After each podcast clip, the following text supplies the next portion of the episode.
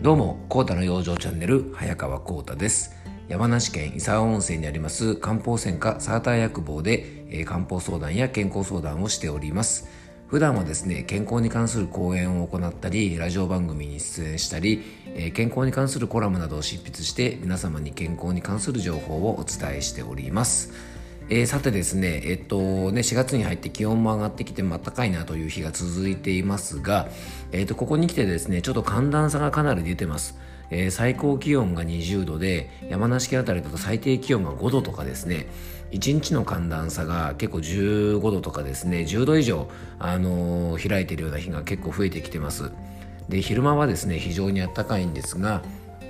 夕方とか朝方はですね結構肌寒い日がありますので案外ですね風邪をひいたりとか体を冷やしたりする時というのはあのこういう時なんですね。あの朝から晩までですね、まあ、一日寒い状態だとかなり皆さんね予防しますよね。まあ、いろいろ服装を気をつけたりとか、えー、暖房のね温度なんかの設定なんかも、えー、気にしたりはするんですが意外とですね日中が暖かいとこれがねなかなかあのね手薄になったりしてですね、えー、昼間暖かいからとですね言ってあの薄着で出かけたりして、えー、夕方から夜にかけて急激に気温が下がってきて風邪をひいたりとか体が冷えてしまったりなんていうこともありますのであのぜひですねこの時期ね春は花冷えなんて言葉もありますので、えー、体の冷えとか、え、風邪ですね当然、まあ、風邪をひきやすくなればですね新型コロナウイルスなんかの感染ということもあの可能性が出てきてしまうことね、えー、出てきてしまうまいますので、えー、ぜひですねご注意いただきたいと思いますでこの春の時期っていうのはですね結構腰痛なんかも増えるんですねえーと、これはですねやっぱりあの服装とかがちょっと薄くなってきてお腹とか腰回りの筋肉が冷えてしまって体が硬くなってですね腰痛が結構起きたりしますので、えー、この時期ね腰痛めたやすい方なんかもぜひ、えー、注意していただきたいと思います。えー、っとですね、今日はですね、えー、っと、まあ、体のお手入れということで、えー、っと、まあ、いつもいろいろお話ししてるんですが、あの、これはね、いろんなことにも言えることなので、今日はちょっとまとめてお話ししたいんですが、あの、体のお手入れはね、外側からも内側からも、両方しっかりやりましょうねというテーマで、えちょっとお届けしたいと思います。えー、僕はですね普段漢方相談をしてるんですが漢方というのはですね東洋医学ですよねで東洋医学というのはですね実はあの内服の漢方いわゆる、まあえー、内服薬ですね、え、漢方薬とあともう一つですね体の外側からお手入れをするいわゆる鍼灸ですね、まあ、いわゆる針灸針を打ったりとかお灸をしたりっていうですね鍼灸と漢方というのは実はねこれ2つでワンセットでいわゆるこうね中医学っていうものというふうに言われてます。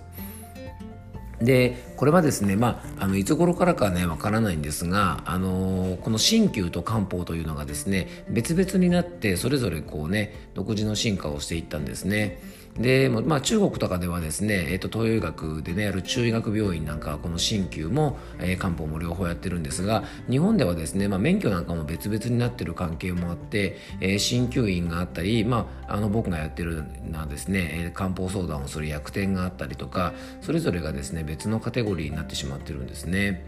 でもこれはですね鍼灸とね、えー、漢方は、まあ、車の両輪なんて言われるように、えー、これはね2つでワンセットなんですね。でこれはね病気の治療だけじゃなくて、まあ、皆様もね興味があると思います。美容ですよね。美容もやっぱりねこれあのある意味当然かもしれませんが体の内側からも外側からも両方のケアがね大事ですよね。えー、体の外側、まあ、美容で言えばですね体の外側のケアといえば、えー、まあ、お化粧をしたりとかすることもそうだし例えばね、えっと、いわゆるスキンケア外側からのお肌のお手入れですよね、えっと、ローションを使ったりクリームを使ったりとかですねパックをしたりとかあの日々のお手入れ皆さんねいろいろされてると思います。でそういう外側からのお手入れと一緒にやっぱり体の内側からの手入れっていうのも必要ですよね。えー、要はですね肌は内臓の鏡なんていうふうにですね漢方では言うので例えば最近肌が乾燥しやすいとかくすみがあるとかニキビが出るとかそういう肌のトラブルというのは外側からの、えー、肌の負担が増えて出るものも当然あるんですが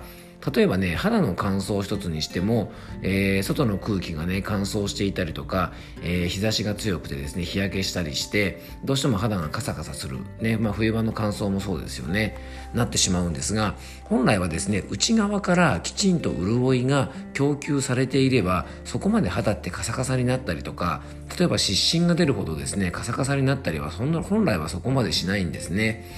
でそれがですね、えっ、ー、と、肌がカサカサになるまで乾燥しちゃったりとか、えー、お肌のターンオーバーって言われるですね、肌の入れ替わりがしっかりできなくて、えー、くすみとかですね、えー、そういったね、シミとかができてしまうのも、要は内側からの供給が足りなくなってきちゃうってことが大きな原因の一つだと思うんですね。ですから、まあ、外側からですねお肌のケアをするのであればやっぱりね自分が感じているお肌トラブルを体の内側からもですね両方ケアしてあげるとあのすごくいいんじゃないかなと思ってます。なので、えー、外側からですねいろいろ化粧を使ってねそういうケアすることもすごく大事ですからせっかくねそういうところにあの時間とかお金を使うんであれば少しですね、えっと、体の内側からのお手入れなんかもしてあげるといいと思います。これはね、美容だけに言えることではなくて、やっぱり体のね、えっと、病気に関してもそうですよね。で、えっと、これはね、えー、いわゆる内科的な病気は皆さんね、内科的なアプローチといって体の内側から治そうとする。例えば胃腸のトラブルとか、えー、ね、今の現代的な医学で考えても心臓のトラブルとかですね、まあ、あのー、いろんなトラブルがありますが、体の内側のトラブルだとね、内科的に内服薬で治そうとかですね、そういうふうな思考が出るんですが、いわゆるですね外科的な領域ですね、えー、皮膚科とか耳鼻科とか眼科とか整形外科とかって言われるようないわゆるあのカテゴリー的にはですね外科の外科のカテゴリーに、え、属するようないろんな疾患っていうのはですね、えー、案外とですね普段の治療だと外側からのアプローチが多いんですよね。例えば、えー、皮膚科なんかは分かりやすいですよね。塗り薬を塗ったりとか、えー、しますし、えー、基本的には貼り薬とかそういったもので、えね、肌のトラブルを治してきますよね。で最後はですね例えばねこうイボとかそういうものもそうですけど最後は、えーと、皮膚を手術したりすることが多いです。で眼科というのもですね基本的には外科から派生した、えー、診療科目なので点眼薬を使ったりとかして外側からアプローチしてやっぱり最後はねこう外科的な手術になったりすることがあります。で整形外科っていうのがね一番わかりやすいかもしれないんですよね。関節が痛かったりすると湿布を貼ったりとか内服薬といってもですね、まあ、痛み止めとか、まあ、筋弛緩剤とかそういうね、えっとまあ、痛みをね緩和するような内服薬はあるんですが内側から関節の弱りを取るっていうことはなかなかないですよね。あと耳鼻科なんかも実はそうで、えー、内服薬使いますが抗アレルギー剤とかですねそういったものを使ったりとか抗炎症剤ですね痛み止めとかですね風邪の時に使う風邪薬なんかするんですが最後は特にね耳とか鼻っていうのもねあの喉もそうですよねこれやっぱ手術なんですね。で、えー、当然そういう外科的な処置だけで、えー、不調が治ってくれればいいんですがやっぱりね体のね、えー、いろんなところにトラブルが起きるというのは体の内側がやっぱり弱っているっていうサインなんですよね。でね、えっと、僕が普段やってる漢方相談のいいところというのは外科的な症状を内科的にこうちょっとアプローチできるところがあるんですね。で以前もちょっとお話しさせてもらった例えば目なんかですがやっぱりね、えっと、目なんかは外側からね、えっと、眼球とかに負担がかかることもありますがさっきの言った肌ともちょっと似ていてですね内側からちゃんと血液とかがね、えー、流れていて目にしっかり酸素とか栄養が行き届かないと目のトラブルが起きるっていうふうに漢方では考えるので、えー、内科的にですね内服の漢方薬とかで少し目の症状を緩和したりすることもあります。でまたですね、えっと、整形画的なところですね関節なんかもですね漢方だと例えば冷えて痛いのかね、例えば気疲れで筋肉が硬直して痛いのかとか、まあ、いろんなところからですね、アプローチをしていって、その原因を考えて、内科的にもちょっとアプローチすることができますので、もしですね、外科的な領域、の不調でですねもしお悩みの方がいらっしゃったらあの漢方的にですね体の内側からケアするってことも、えー、ちょっと考えてみていいのかもしれないなと思います。えー、これね病気の予防なんかにもつながって今の新型コロナウイルスもですねうがい手洗いマスクというのはこれはある意味外側からの予防ですよねそれと一緒にいわゆるね自然注力を維持するような体の疲れを取ったりとかしっかり睡眠をとったりとか栄養のバランスを整えたり体の内側からですね予防していくこともすごく大事だと思いますので、えー、ぜひですねそんなことも意識しながら、えー、健康管理をねこれからもぜひしていってほしいなと思います。えー、今日も聞いていただいてありがとうございました。どうぞ素敵な一日をお過ごしください。